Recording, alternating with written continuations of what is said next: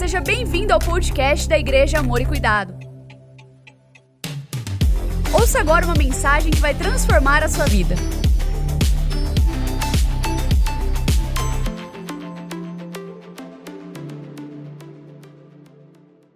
O tema: Os caminhos de uma família em tempos de crise. Os caminhos de uma família em tempos de crise. Queridos, estamos passando momentos difíceis, já estamos em uma pandemia há muitos meses, não é? Agora, se você é alguém bem antenado, conectado, vai tentando acompanhar nos últimos dez anos aqui no Brasil, porque a, a, gente já atravessava uma crise financeira, rapaz, começou a Lei 13, 2014, 2000, lembram disso? Não é? Aí falo, meu, que, que é isso? E aí, de repente, as coisas parecem que vão melhorando, a, a economia parece que quer firmar, aí uma pandemia global, o que era uma crise no Brasil, agora enfrentamos uma crise global que afeta todas as áreas, não apenas a questão da saúde, do físico, mas o emocional. A gente vê a própria economia tendo que, sabe, se reinventar em cada detalhe para poder permanecer. E aí você fica, meu Deus, o que, que eu faço? E agora? E aí? Por favor, abra sua Bíblia no livro de Ruth, no capítulo 1, vamos ler os cinco primeiros versículos. e você vai entender muitas coisas que talvez não compreendia ainda. Na época dos juízes houve fome na terra. Um homem de Belém de Judá, com a mulher e os dois filhos, foi viver por algum tempo nas terras de Moabe. O homem chamava-se Emelec, sua mulher Noemi e seus dois filhos Malom e Quilion. Eram efrateus de Belém de Judá. Chegaram a Moabe e lá ficaram. Diga comigo, e lá ficaram. Morreu Eimeleque, marido de Noemi, e ela ficou sozinha com seus dois filhos. Eles se casaram com mulheres moabitas, uma chamada Orfa e a outra Ruth. Aí tem gente que está começando na vida cristã. A Ruth! Ah, entendi. Noemi, Ruth. Esse Emelec eu não ouvia falar muito bem, não, pastor. Eu não conhecia, mas agora que o senhor falou Noemi e juntou a Ruth na equação, agora eu estou lembrado. O senhor já pre... Sim, já pregamos várias vezes, inclusive nesse texto. Mas, de fato, nós vamos caminhar até onde normalmente as mensagens são mais é, compartilhadas. Quem sabe no outro dia a gente fala da Ruth de uma forma mais específica, mas ficaremos apenas hoje com essa primeira parte. Bem, depois de terem morado lá por quase dez anos, morreram também Malom e Quilion. Noemi ficou sozinha, sem seus dois filhos e sem o seu marido. Tem um ditado popular que eu não gosto, mas que as pessoas dizem assim: nada que não esteja ruim que não possa melhorar. Tem gente que fala assim? Não é? Tem até um videozinho que viralizou, né? Não, tá ruim, mas tá. Não, piorou, melhorou. Não, parece que melhorou, mas agora mas tá pior. Tem gente que está vivendo esse momento, né, irmão? Ele, ele, ele tenta fazer com que as coisas melhorem, mas quando se vê na situação, a impressão que tem é que ficou pior. Mas, negócio esquisito. Mas como é que pode? Aí você olha para a vida da Ruth, aí você fala: Meu Deus, desgraça pouco, é bobagem, né? Já sai por conta da crise, vai para uma terra estranha, lá perde o marido, que desgraceira, e agora perde também os filhos. Se você não está entendendo a profundidade do problema, porque não é só uma questão de luto, não. Eu gosto de falar porque nem todo mundo conhece bem a cultura é, da época. E meu irmão, hoje, quando a mulher fica viúva, ela recebe a pensão do marido, Emerson. Mas naquela época não. A garantia da mulher eram os filhos. Os filhos cuidavam da mãe. Inclusive, se essa mulher, perdendo o marido, não tivesse descendente, ela perdia até as terras, irmão. Ela precisava de um resgatador, de um parente para que pudesse cuidar dela. Agora você imagine, porque ela não está mais na terra dela, ela está em terra estranha, ela é viúva e a garantia que ela tinha de sustentação perdeu-se, porque também os filhos foram embora. E para piorar, está com duas malas sem alça, duas noras para carregar. É, não que nora seja estorvo, pelo menos da minha mãe não é. Mas na situação da Noemi, estava difícil. Vamos entender melhor algumas questões aqui. A gente vai analisar essa história dramática da família de Eimeleque. E é interessante, essa família tinha tudo para dar certo. Queridos, tinha as promessas de Deus para a sua linhagem. É, devido a uma crise, um tempo de dificuldade, deixa tudo e vai escolher um caminho, sim, que parecia melhor para ele, mas na verdade só trouxe frustração, tristeza e morte. Entenda comigo. Primeiro, precisamos identificar as pessoas que acabamos de citá-las. Você ouviu o nome Emelec, que significa meu Deus é rei. Diga, meu Deus é rei. Emelec que significado poderoso, bonito. E a, e a Noemi? Noemi significa amável. Imagine você convivendo com essa pessoa e não se esqueçam que naquela época, naquela época os nomes eles eram muito proféticos, eles determinavam muitas vezes a personalidade e também momentos, circunstâncias. Não é como hoje que o povo fica dando nome em modinha né? né? Cada, cada época tem uma época. Estou esperando voltar o Marcelo de novo para a moda. Faz tempo. Ninguém mais põe esse nome. Ficou. Né? O Enzo também ficou. Você que é Enzo aí. Já passou também o Enzo. né? Agora é o que, Odu? Heitor. Com H. E Haldman também nunca vi ninguém colocar também. Eu não sei onde teu pai estava, que ele tinha tomado, quando, não sei. Mas aqui não, nessa época tudo tinha a ver com personalidade, com tempo, com momento. Então você olhava para Noemi e enxergava o quê? Amabilidade. Uma mulher amável, sabe aquela mulher que tu não quer estar tá perto, quer estar tá conversando. Mas num tempo de dificuldade, eles estavam em Belém, é lá que eles moravam, Belém significa casa do pão, diga casa do pão. Eles estão onde, gente? Na terra prometida, o lugar que mana leite e mel, o lugar que Deus havia dado por herança. E aí eles estão, só que ali na casa do pão estavam passando por um momento de crise. A nossa vida é composta por momentos, por ciclos. Ei, filhos, você tem que estudar um pouquinho a história do, da humanidade. Você tem que olhar um pouquinho para a Europa, você tem que olhar um pouquinho para os Estados Unidos, você tem que olhar um pouquinho. Meu irmão, volta 60 anos e pergunta se alguém queria ir para os Estados Unidos há 60 anos atrás, há 70 anos. Você é doido, irmão. Já ouviu falar de, de crise? Não, não tem Estados Unidos, não tem crise. Lógico que tem crise, irmão. Em 2000 teve crise, a crise da bolha imobiliária, um monte de gente. É que a economia forte se restabeleceu rapidamente. Mas há 40, 50 anos atrás, você é louco. Guerra civil, queria ver você nos Estados Unidos na guerra civil. Aí eu vou para os Estados Unidos. Vai nada, vai nada. A guerra civil é besta, irmão. Então hoje eles estão lá.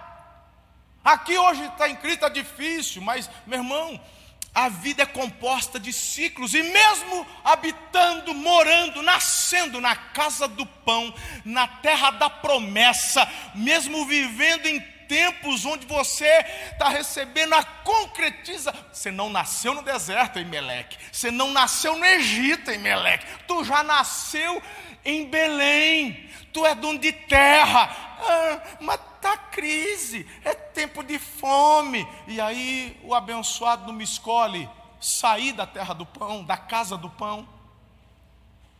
Mas deixa eu te falar uma coisa importante, porque o texto coloca mais dois personagens aqui logo no início. E o primeiro personagem que aparece é o tal de Malom, que foi um filho. Então, meu, agora te pergunto: filho é bênção ou maldição? Filho é bênção, poxa. Então, no meio da crise, no meio da fome, no meio da seca, Deus manda um sinal, Ele manda um filho. Aí o que, que esse povo abençoado faz? Pega o filho e dá o nome de Malom, que significa doença. Ah, pouquinho dos infernos, cara. Isso é nome de se dar em filho? Olha o que você está profetizando na vida deles. É porque está difícil, Nilton. É, e daí que está difícil? A tua boca dela pode sair bênção ou maldição. Se você escolher que tipo de semente você vai lançar, é o que você vai se alimentar. Porque vai germinar. O que você planta, você colhe. Então, no meio da fome, no meio da crise, Deus manda um sinal: filho. Aí tem gente que está no momento difícil, desemprego, vem um filho, o que, que ele faz? Malom, estou desempregado, estou sem dinheiro, estou numa dificuldade, e eu embucho de novo, eu estou num momento ruim no casamento. E aí, meu irmão, você perde a oportunidade de abençoar.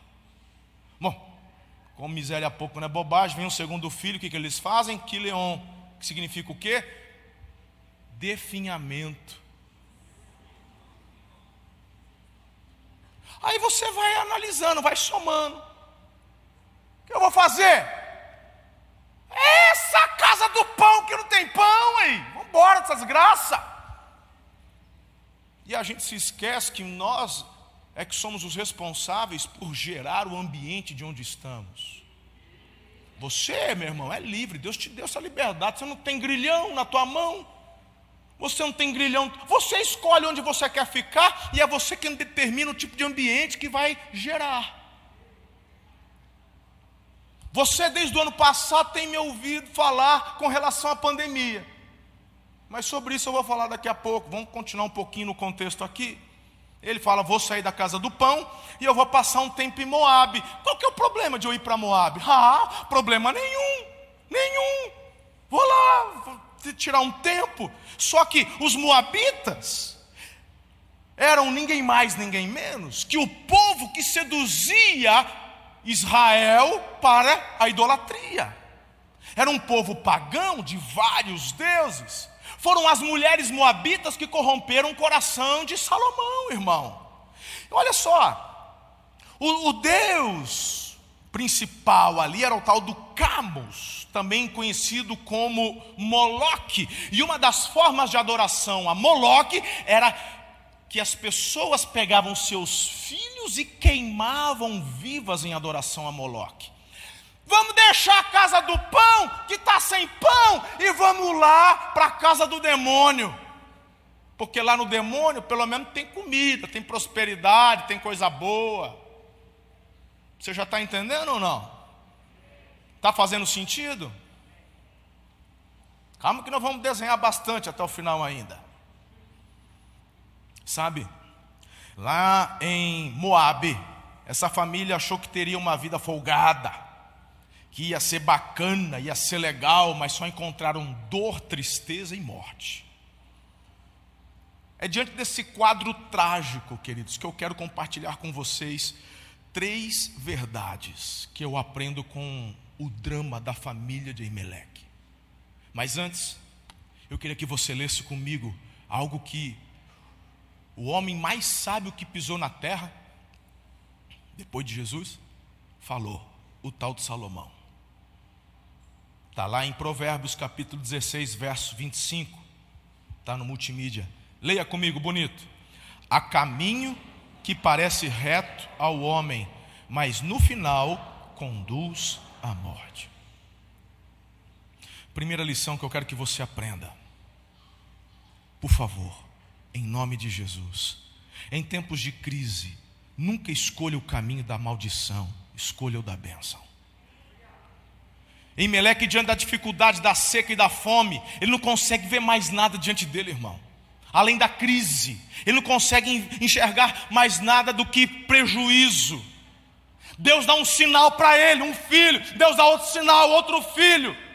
Mas não tem pão. Mas como não tem pão, irmão? Pode não ter a quantidade que você quer, mas você está vivo.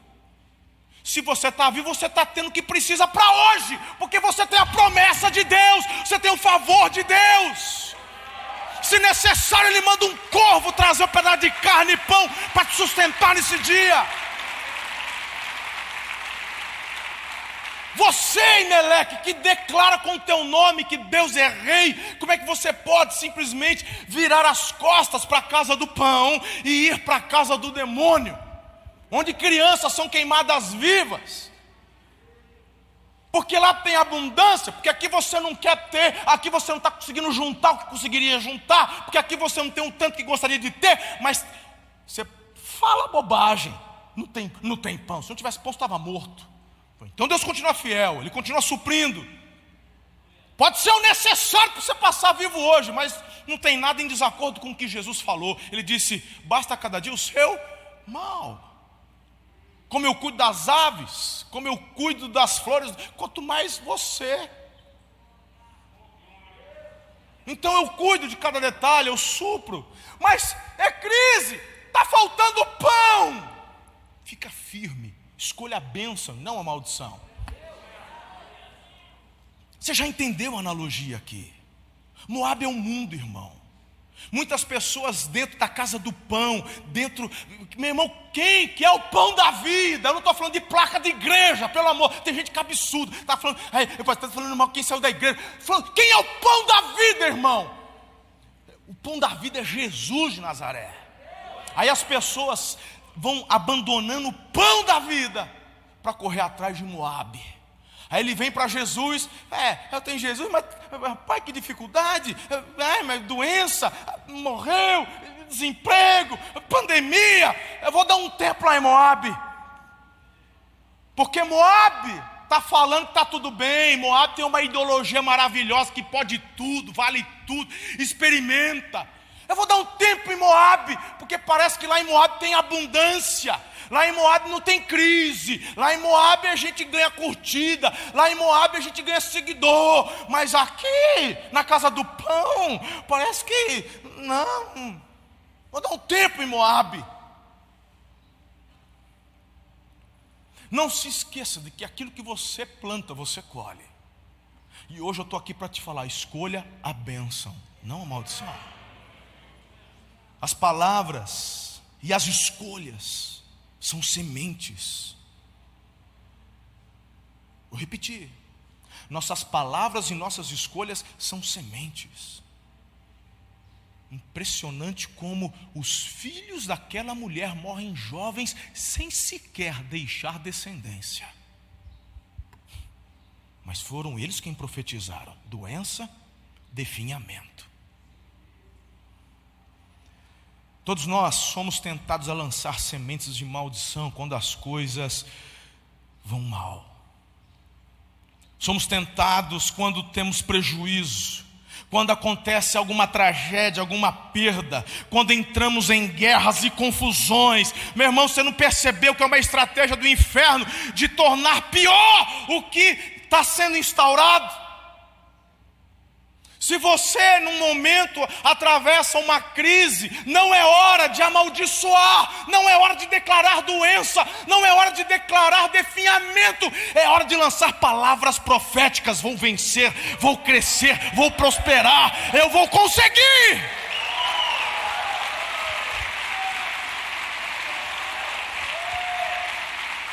Escolha a bênção. Desde o ano passado, quando essa, quando essa pandemia foi instaurada, você não me ouviu do púlpito declarar desespero. É que o pastor é diferente. Diferente nada, irmão. Diferente nada.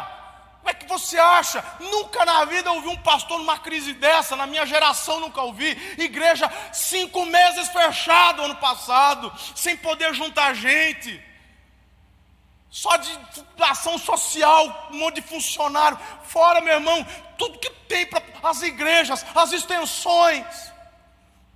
Aqui dentro eu estava quase infartando. Está com aquela cara de jogador de truco, pedindo, né, meu irmão? Cantando seis, não tinha nada na mão.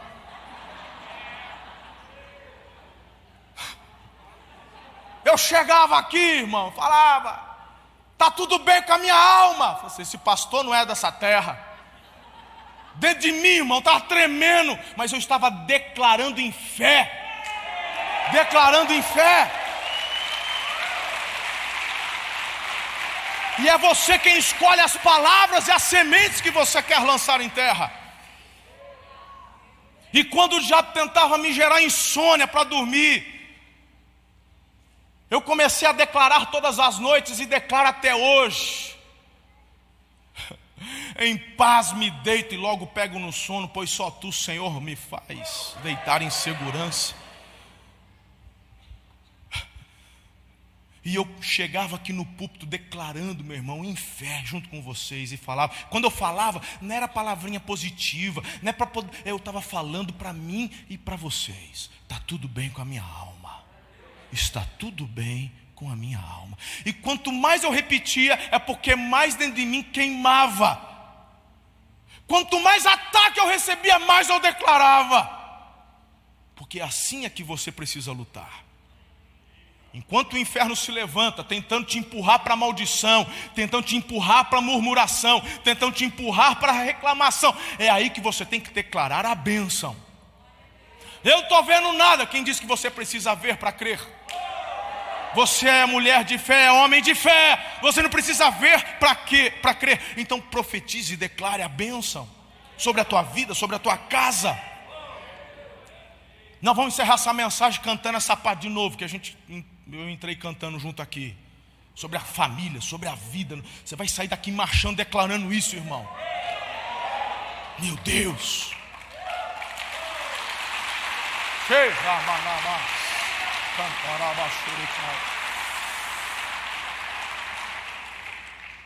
É na hora da briga que muitos casais acabam tendo momentos de desentendimento. E nesse momento acabam de, liberando palavras. Para! Vou te falar uma coisa, irmão. Essa é uma dificuldade que eu tenho, meio, sou meio, né? Fala, vai fazer curso com a pastora, chama ela para peça uma mulher sábia. Às vezes eu estou tentando chamar ela por fight, eu tenho que provocar, e ela está assim. Parece que me dá mais raiva. Ela está só. Plena. Você não vai falar nada. Plena.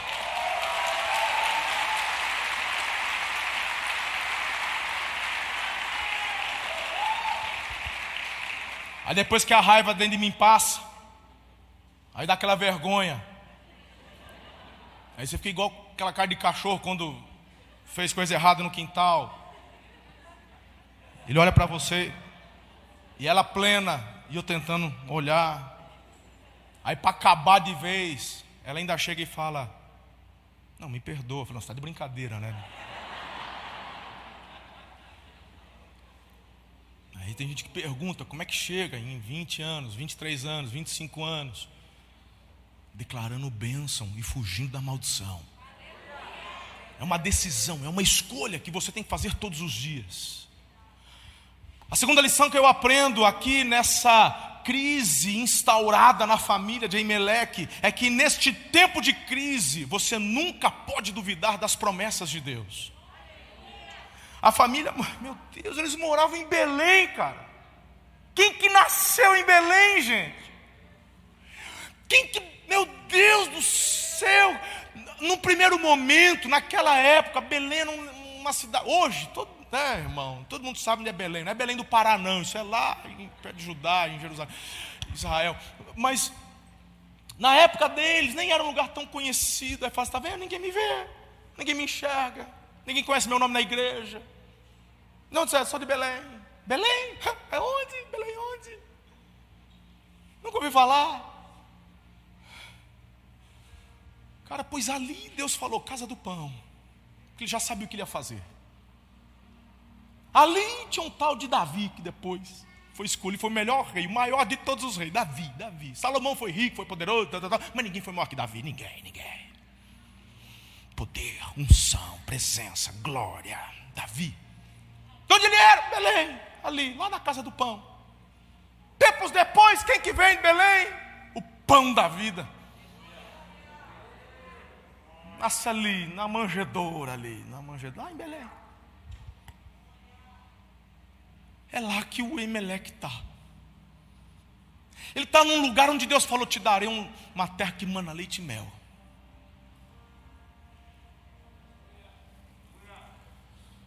Em tempos de crise, você tem que crer na promessa, poxa. Em tempos de crise, meu, o cara desanima. Ele quer sair da igreja. Ele quer desistir do casamento. Em tempos de crise, ele acredita mais no professor do que no pai e na mãe, que gerou a vida, que cuidou. Em tempos de crise, o pastor que há 13 anos está com ele, que prega, que tem uma vida ilibada, não é perfeito, e fala de público que não é perfeito, mas está lá, a gente conhece a vida do cara, está vendo. Parece que a palavra dele vale mais do que o professor da universidade que eu entrei ano passado. Essa galera chega, ouve os professores que nunca viu, não conhece a, história do cara, não conhece da família, não conhece do caráter, mas o que o professor está falando é verdade. Meu, meu pastor é ignorante, não sabe nada. Meu pai não sabe nada, meu pai é ignorante. Gado, é gado, é gado. É tudo gado. Inteligente é a gente.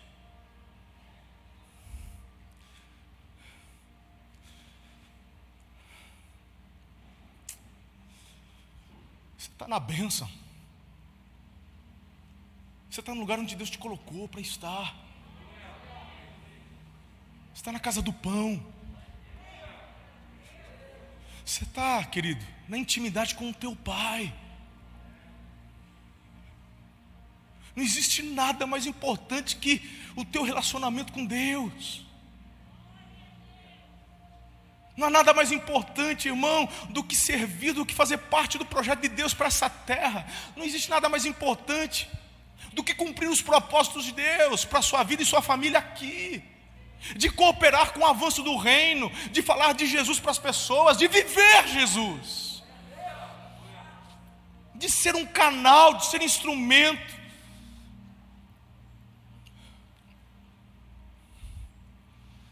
Em tempos de crise, irmão, não duvide das promessas. O Imeleque, ao invés de buscar o Senhor diante dele, ele endurece o coração. E ele fala o quê? Eu vou dar um tempo lá em Moab. Vou dar um tempo em Moab.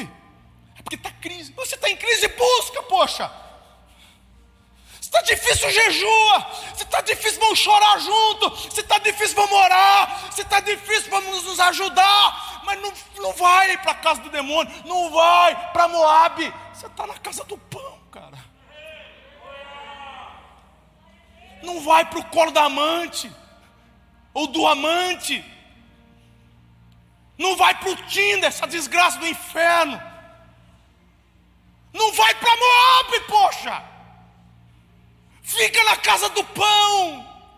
Mas não tem o pão que eu gosto de comer, mas vai chegar. Porque você crê nas promessas. Você não tem hoje o que você queria, mas vai chegar.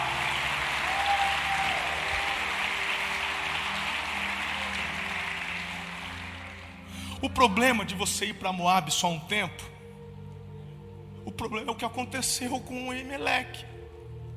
Porque eu vou passar um tempo lá. Eu tenho fazenda aqui. E eles ainda, meu irmão, saem por cima, viu? Porque a Noemi, quando volta, ela diz assim: Eu saí abastada, mas estou voltando sem nada.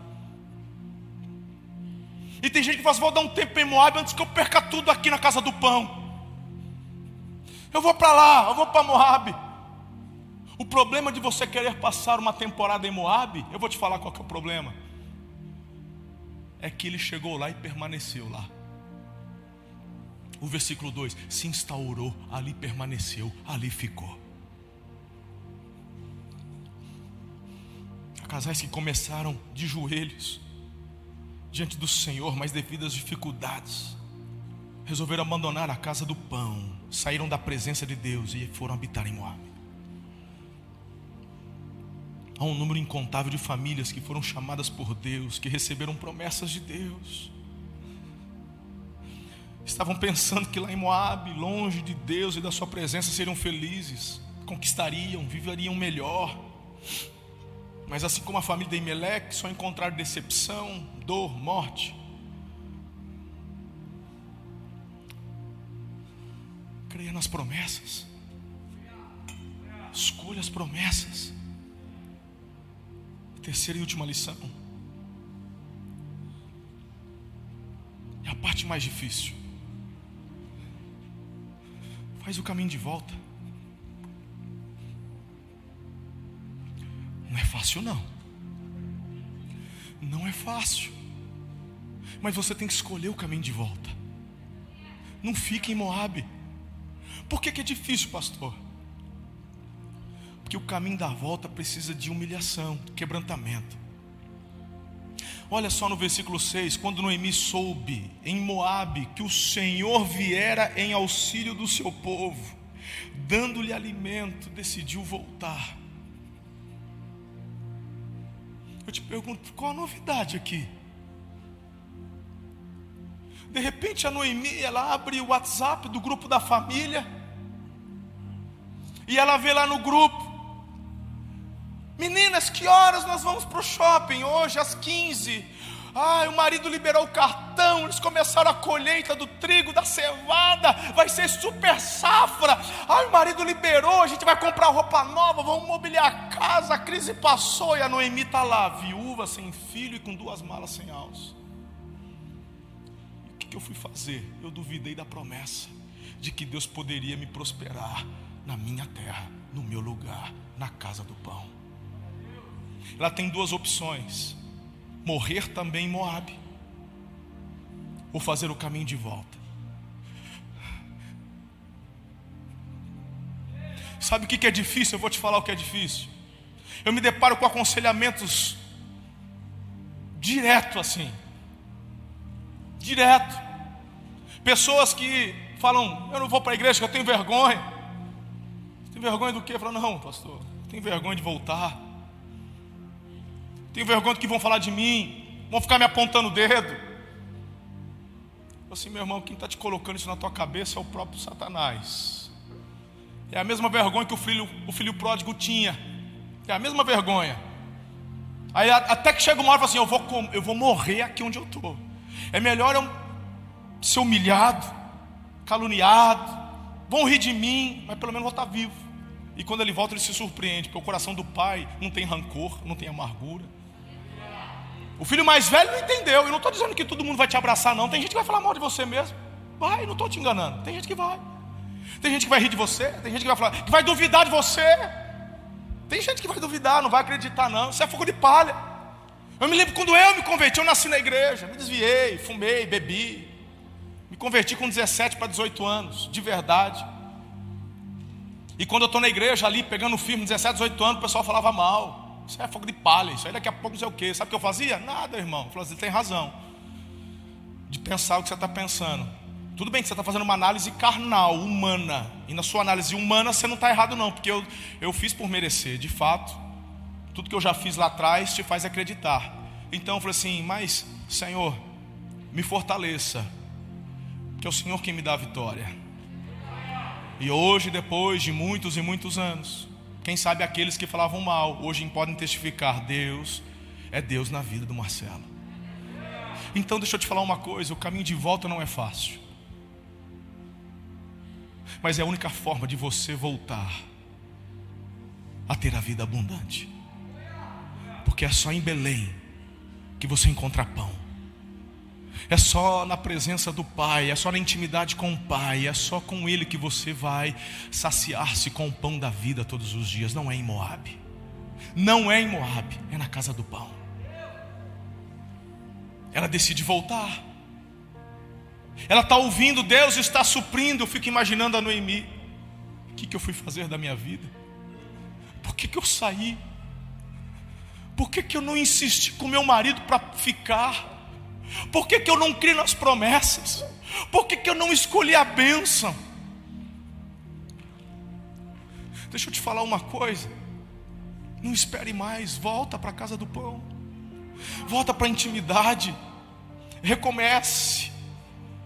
No verso 19 diz assim: Prosseguiram, pois, as duas até Belém. Ali chegando, todo o povoado ficou alvoroçado por causa delas. Será que é Noemi? Perguntavam as mulheres. Mas ela respondeu: Não me chamem Noemi. Noemi significa amável. Eu não sou mais amável. Eu não sou porque eu perdi tudo. Minha vida agora se tornou amarga. Me chamem de Mara. Minha vida é amarga hoje. O caminho de volta do recomeço é um caminho de humilhação. Noemi não tem dificuldade de admitir seu fracasso, sua derrota. Ela sabe que está voltando de mãos vazias. Ela sabe que a sua família errou. Ela diz: Eu já não sou mais amável. Eu saí aqui com marido, com filhos, eu volto sem nada.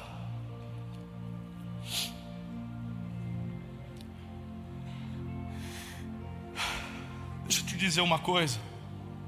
Hoje é um dia de você refletir quais caminhos você tem trilhado. Hoje você está sendo chamado a escolher a bênção. Hoje você está sendo chamado para permanecer na casa do pão e crer nas promessas. No meio da crise, irmãos, eu me lembro no passado, onde eu disse para muitos e liberei uma palavra para muitos: você vai prosperar no meio da crise. E não foram dois, três, foram, meu irmão, foram dezenas de testemunhos onde pessoas falam: Pastor, eu tenho prosperado no meio da crise. Tem muita gente que acreditava na falência, do país, mas o Senhor é aquele que tem suprido o pão a cada dia, e de repente, meu irmão, você percebe que além do pão está vindo um pãozinho doce, e depois do pãozinho doce, de repente já está chegando ali uma carne de terceira, aí de repente, junto com a carne, opa, teve um domingo que apareceu uma carninha de segunda, e de repente você vê que, mesmo na casa do pão, permanecendo no meio da crise, você está na abundância, na prosperidade porque você escolheu crer nas promessas.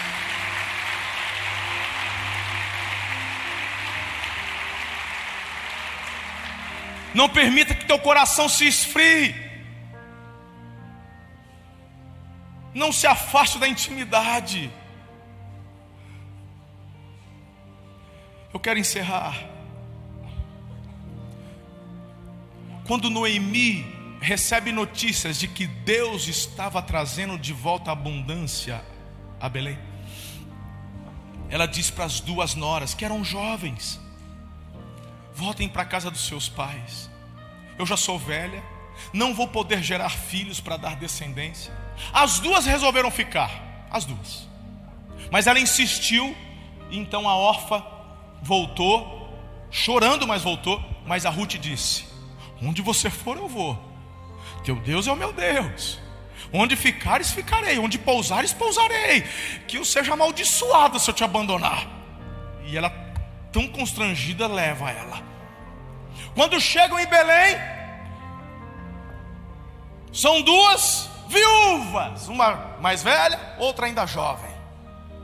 Muitas destas viúvas eram abusadas, violentadas. Quem que as protegeria?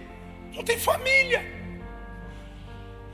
E era uma cultura da época onde os pobres, os que não tinham nada, durante a colheita podiam andar atrás dos ceifadores, pegando as migalhas que caíam. Era um, um milho que ficava no meio do caminho, um, um fecho de.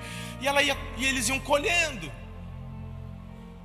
E era até da lei quando cai do feixe, deixe lá para que os pobres possam. Então, a Ruth falou: Vou cuidar de você, Noemi. Fica aí que eu vou procurar alguns campos. É época de colheita. Ela sai e de repente ela vai e acaba num campo de um tal de Boaz. E quando ela ali chega, ela começa a colher. O Boaz chega e diz: Quem é aquela moça?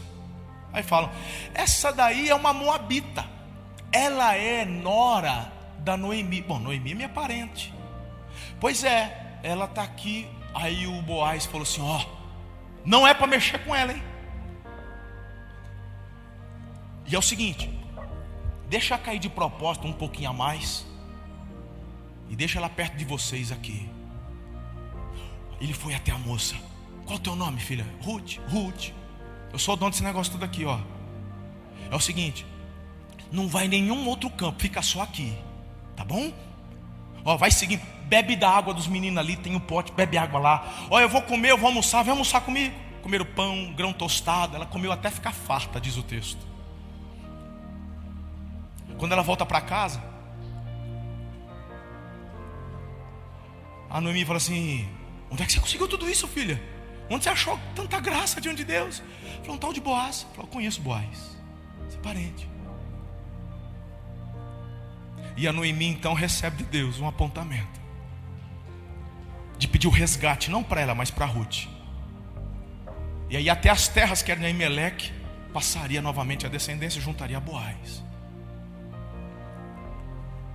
A Ruth se casa com Boaz.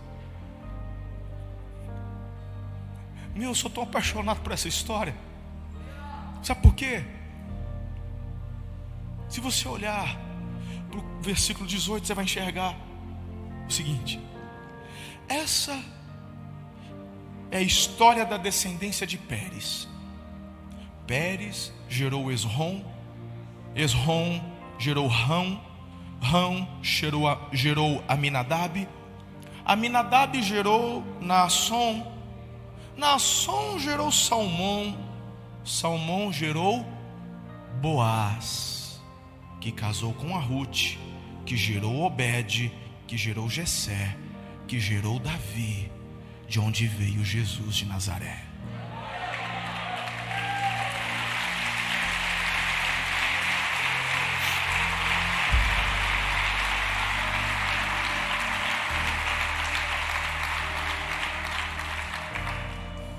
Escuta.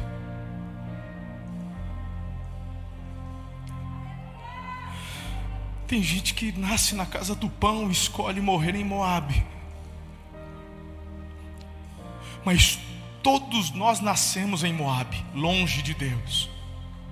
E quando decidimos vir para a casa do pão, o Senhor é aquele que nos colocou à mesa, nos deu um nome e uma descendência.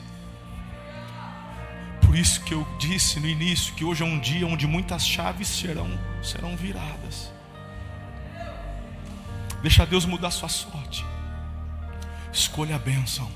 Escolha crer nas promessas. Faça o caminho de volta. Vem para a pegada. Coloque-se em pé.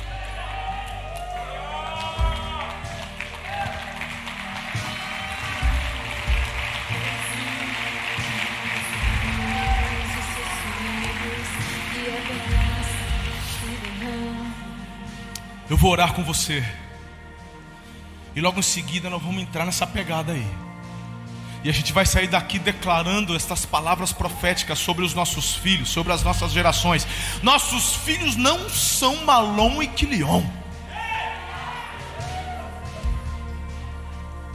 Nossos filhos são Efraim e Manassés.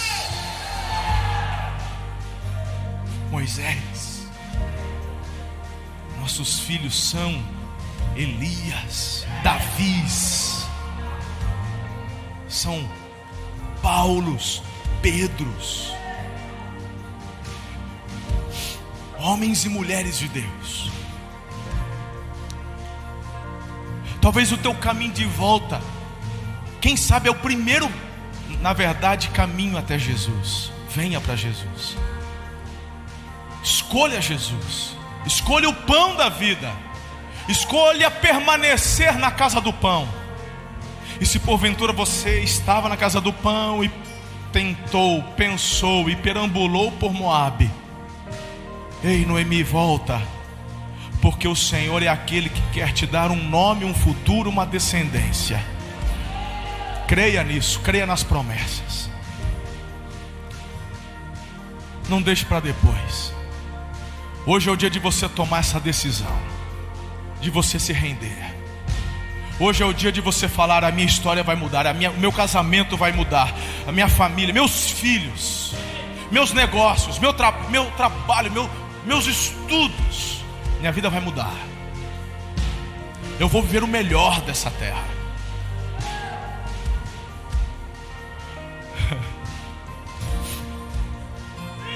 Quem recebe essa palavra profético demais. Chega de Moab. Chega, chega, chega. Uau. Eu sinto, mesmo com o tempo muito apertado, eu sinto que algumas pessoas precisam externar isso de alguma forma. Algumas nem chamamos, já vieram. Você tem liberdade porque você está na casa do seu pai. Faz o seguinte: nós vamos cantar esta parte uma vez, depois eu vou orar e depois sairemos cantando. Você que precisa voltar para a casa do pão, você que precisa voltar para uma pegada, para um, o braseiro, você quer de alguma forma externar isso. Enquanto cantamos, já o que você tiver, carteira, celular, já venha, porque daqui depois você já vai saindo. Você que ainda não entregou sua vida a Jesus, entregue sua vida a Jesus, externe isso. Você pode vir no corredor aqui, vai procurando na medida do possível aqui com distanciamento, tudo certinho. E os nossos intercessores também vão orar por vocês. Nossa equipe profética porque é algo muito espiritual, muito forte, muito profundo que está acontecendo hoje. É uma chave que está virando. Vamos lá. Declare.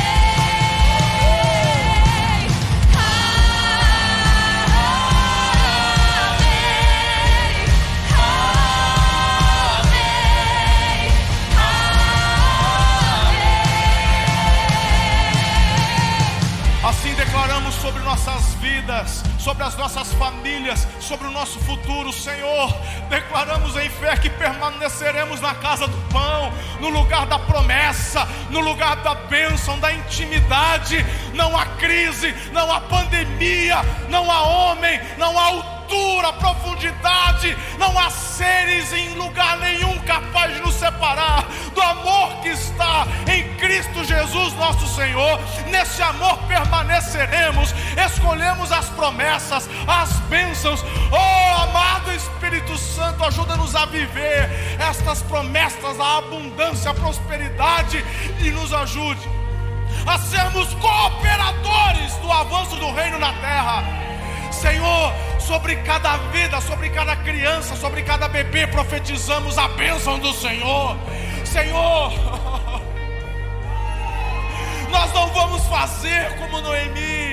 não declararemos Malom e Quilion sobre as nossas crianças, os que hoje nascem, os que são gerados nessa pandemia, são gerados para bênção, são gerados para transformação, são gerados para serem como Davi, são gerados para serem como Elias, são gerados para serem como respostas para esse tempo. Te agradecemos porque é sinal do teu favor. E nós assim cremos e declaramos, Pai. Há muitos hoje aqui tomando, tomando a decisão de voltarem para a casa do pão, Senhor. Nós não queremos ficar em Moab. Nós não aceitamos, Senhor nós não aceitamos, nós escolhemos a bênção, nós escolhemos permanecer, Pai, nas promessas, assim cremos e declaramos sobre as nossas vidas. Faz isso, Senhor, faz isso sobre nós. Chamamos a existência as Suas promessas, nós declaramos o fim dessa pandemia, Nós declaramos o fim dessa crise, porque escolhemos permanecer, escolhemos ficar. Nós não somos daqueles que desistem, fazemos parte, parte do grupo que prossegue firmado na tua promessa, na tua palavra. Saímos daqui fortificados, fortalecidos, e ó Deus, partimos para uma semana de vitória, de bênção, do teu favor. Repreendemos o mal, repreendemos a morte e declaramos a abundância. Que o teu amor, a graça de Jesus, as doces consolações do teu Santo Espírito nos sejam frutificados, multiplicados hoje e para todo sempre. Amém.